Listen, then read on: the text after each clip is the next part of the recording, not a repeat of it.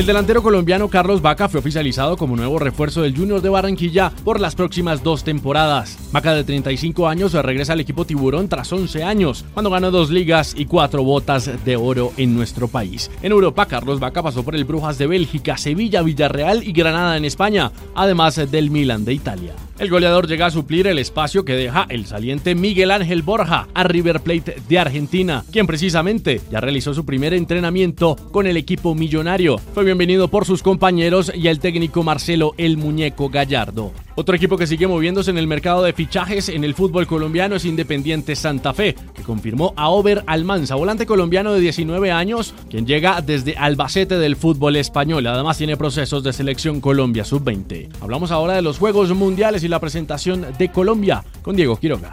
La selección Colombia de hockey en línea terminó en la sexta posición de los World Games 2022. El combinado nacional, dirigido por el entrenador Julián Cuervo, perdió en la última salida del certamen 7-1 ante Canadá. Sin embargo, esta fue la mejor posición en la historia conseguida hasta ahora por este equipo. Sobre la importancia de este torneo, uno de los jugadores más experimentados, Oscar González. Un motivo de orgullo para mí, ya que fuimos el único país latinoamericano que pudo llegar a esta modalidad en inline hockey, clasificar dentro de los ocho primeros. Por su parte, en el racquetball masculino, el deportista Mario Mercado clasificó a las semifinales de los Juegos Mundiales tras vencer al ecuatoriano José Ugalde por 15-5, 15-14 y 15-8. Mañana jugará la semifinal a las 12 del mediodía ante el costarricense Andrés Acuña.